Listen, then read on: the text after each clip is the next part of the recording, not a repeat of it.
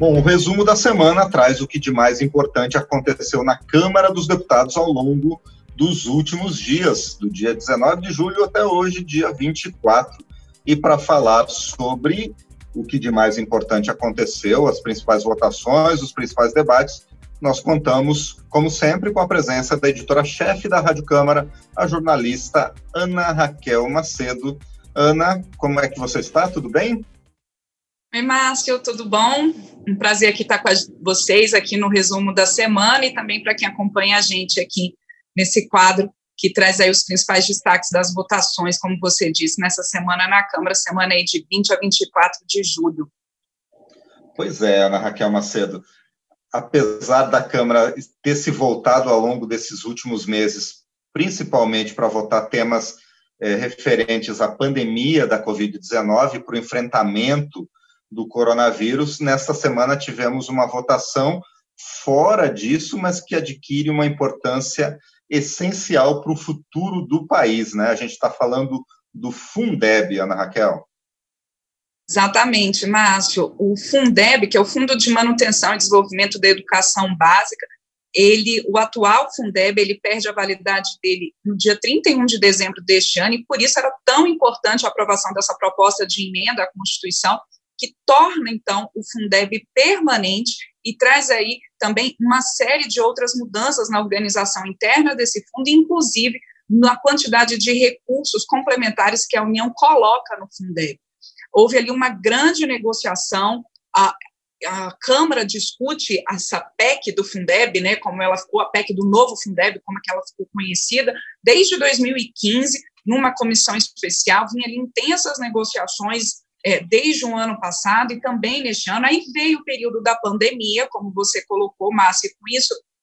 a gente teve ali um início, os primeiros meses ali, a partir de março, realmente tanto a Câmara quanto o Senado muito focados na votação de propostas ali emergenciais para aquele início ali do combate à pandemia de coronavírus. E agora, então, a Câmara, ela votou nessa semana após uma grande negociação entre a relatora da PEC do Fundeb, a deputada Dorinha, a professora Dorinha Seabra Rezende, do Democratas de Tocantins, com o presidente da Câmara, Rodrigo Maia, nessa negociação, e também as lideranças do governo, lideranças de oposição, foi uma grande concertação ali, uma grande negociação, como uma proposta de emenda à Constituição, a gente lembra que ela precisa ter no mínimo três quintos de votação e de aprovação pelos parlamentares, são 308 dos 513 deputados, é muito voto, mas a PEC do Fundeb, Márcio, ficou com uma votação muito além disso. O primeiro turno teve 492 votos favoráveis e apenas seis contrários, e o segundo turno, que por um acordo, né, a gente tem que ter um prazo ali entre um turno e outro de uma votação de proposta de emenda à Constituição, mas como houve todo um acordo ali em cima disso, o segundo turno foi feito no mesmo dia, a votação no mesmo dia, portanto, na terça-feira,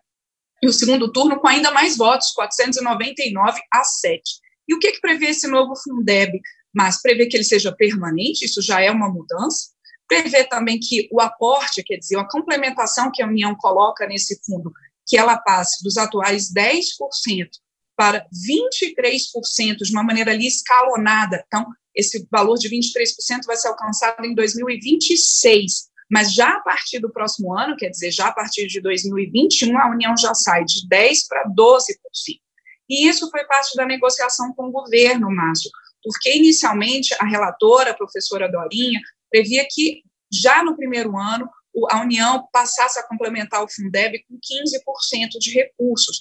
Mas nessa negociação com o governo, e até por conta da pandemia e a natural queda na arrecadação, por conta da crise econômica desencadeada pela pandemia, houve essa negociação, então, para que o é, aporte inicial da União passasse de 10% para 12% em 2021. E aí, a cada ano aumentando seus pontos percentuais, até chegar a 2026 com 23% de complementação da União.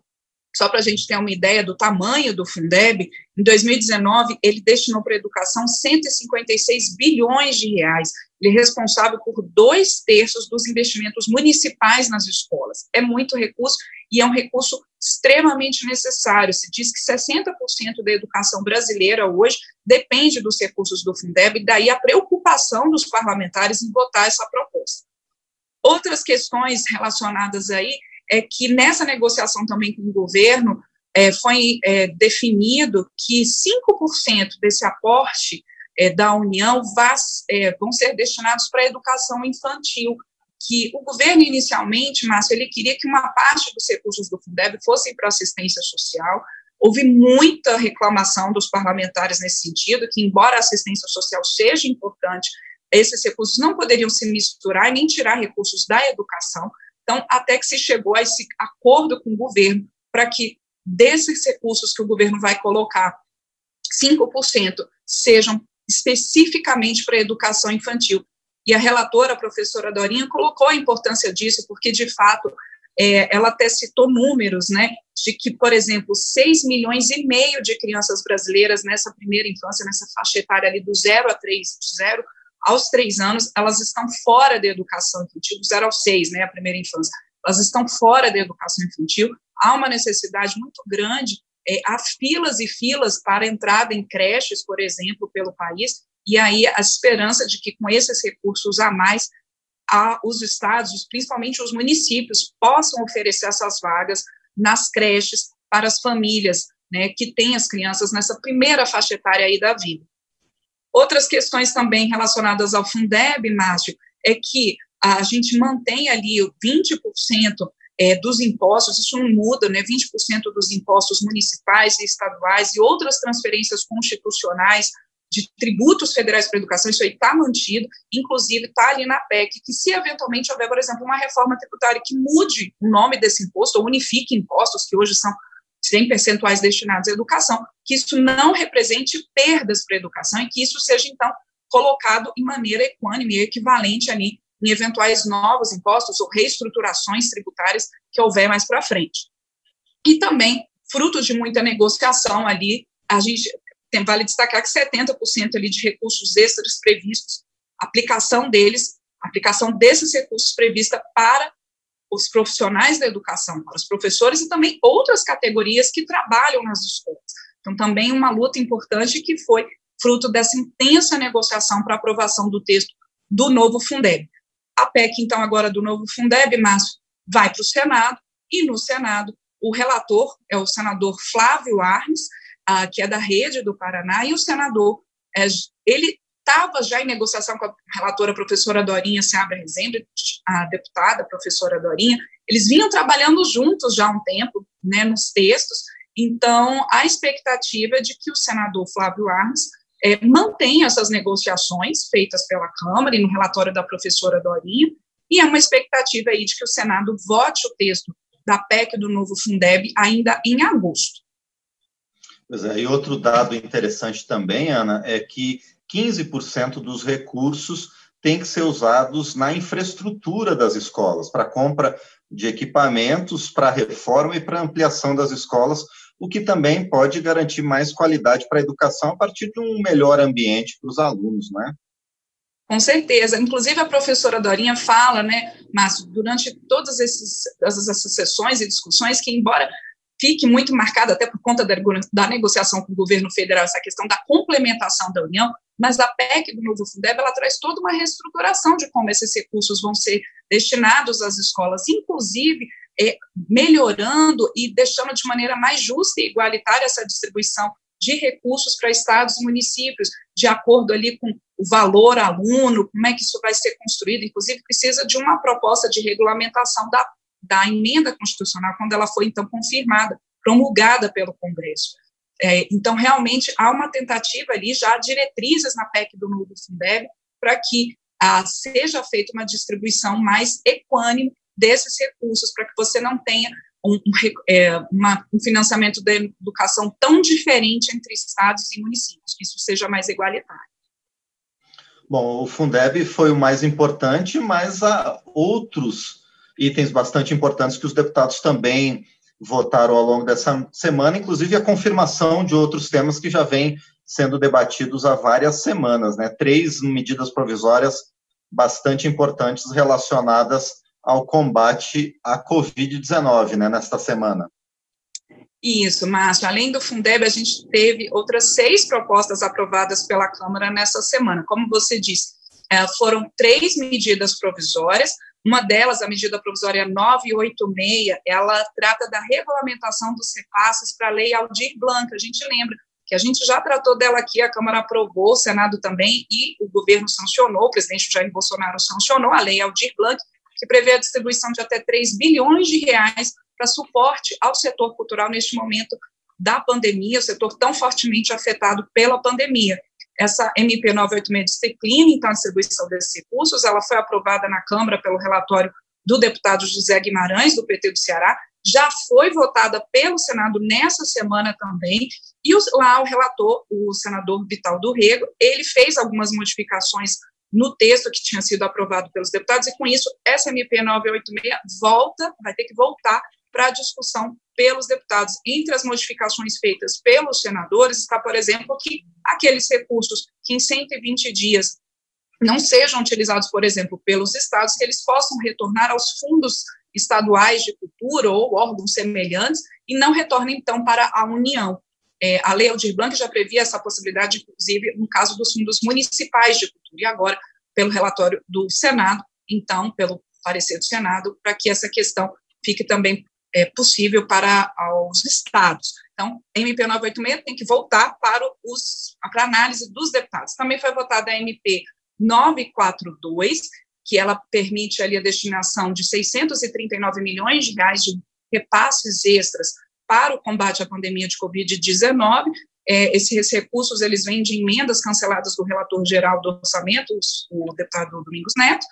Ah, também, essa, essa aí né, vai para o Senado, também foi votada a medida provisória 938, que ela disciplina ali repasses para compensar as perdas com arrecadação é, e destinação, portanto, ao Fundo de Participação dos Estados e Fundo de Participação dos Municípios, previsão de que essa compensação possa ser de até 16 bilhões de reais. A gente lembra que a composição do Fundo de Participação dos Estados e dos Municípios ela é feita a partir de percentuais de arrecadação de tributos federais. E claro que com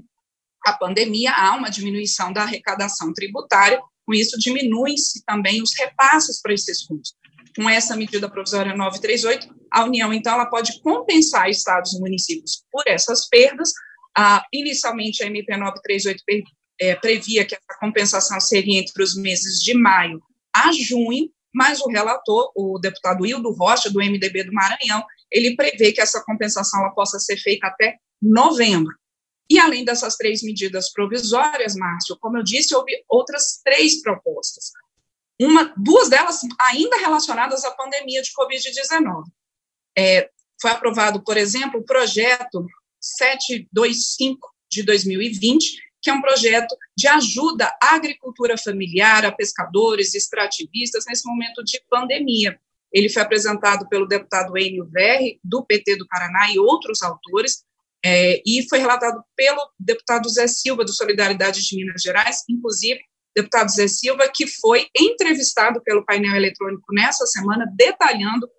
essa proposta de ajuda à agricultura familiar nesse momento de pandemia. Esse projeto tem que ainda ser avaliado pelo Senado, em linhas gerais, por exemplo, ele cria um auxílio de 3 mil reais para aqueles agricultores é, que tem renda de até meio salário mínimo ou renda familiar de até três salários mínimos, e esses três mil reais é, sendo divididos em cinco parcelas.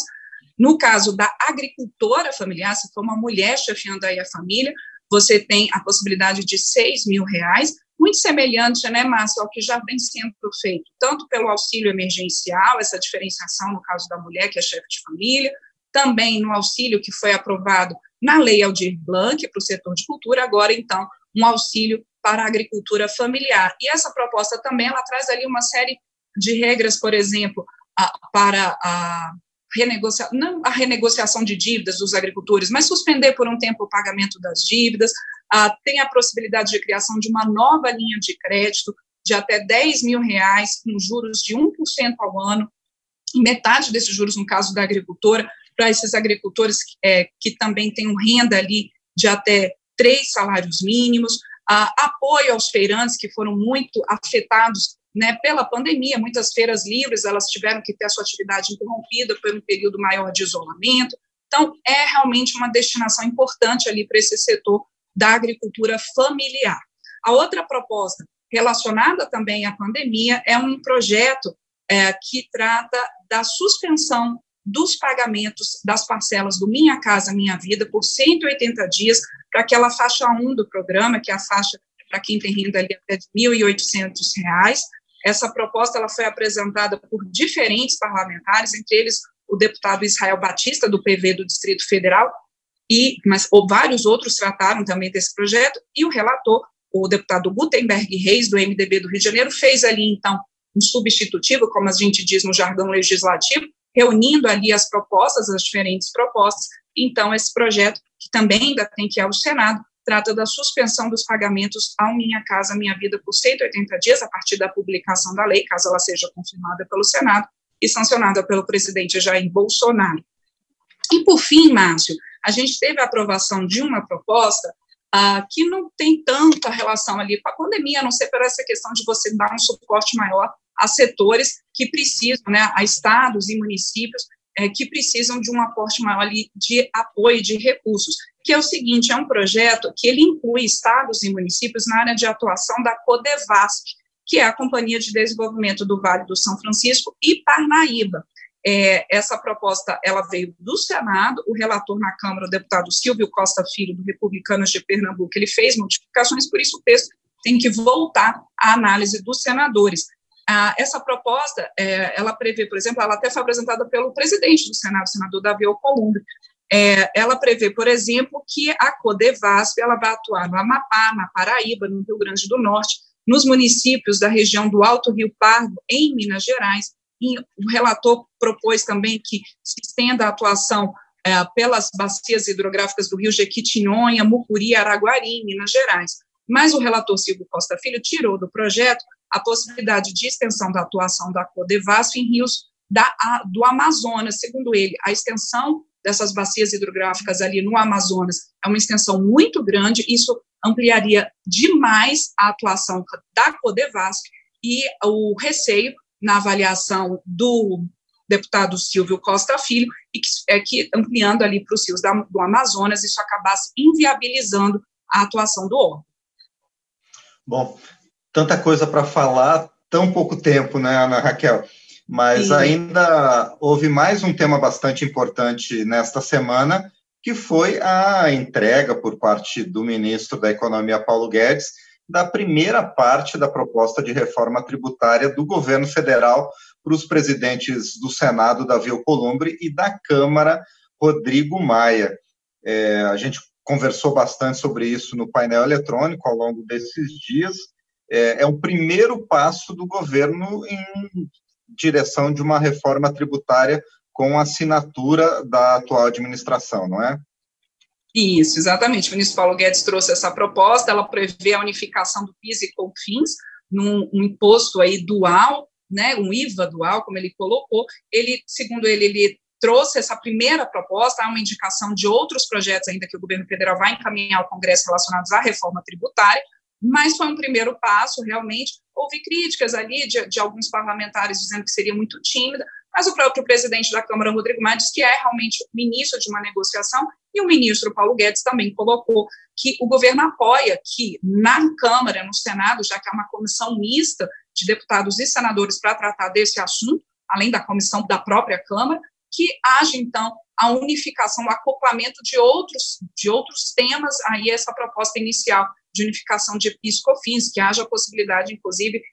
de, por exemplo, unificar o ICMS, a esse imposto que seria federal, e aí, principalmente tratando do consumo, né? De toda forma, Márcia, a gente vai acompanhar os desdobramentos dessas discussões da reforma tributária, vem esse passo inicial do governo, e lá no Senado, por conta da comissão mista, o senador Roberto Rocha, que é o presidente dessa comissão mista, já colocou que no Senado aqui no Senado e na Câmara, no caso, porque é mista, já a previsão, então, de uma reunião no próximo dia 30 de julho, próxima quinta-feira, portanto, da comissão mista da reforma tributária. Muito bem, a gente então conversou com a editora-chefe da Rádio Câmara, Ana Raquel Macedo, que trouxe os principais acontecimentos, os principais debates e votações da Câmara dos Deputados ao longo destes últimos dias. Ana, mais uma vez, muito obrigado e nos vemos na próxima semana com o resumo da próxima semana. Com certeza. Obrigada, Márcio. Bom fim de semana para quem acompanha a gente aqui. Obrigado, Ana Raquel Macedo, pelo resumo da semana, os fatos mais importantes da Câmara dos Deputados.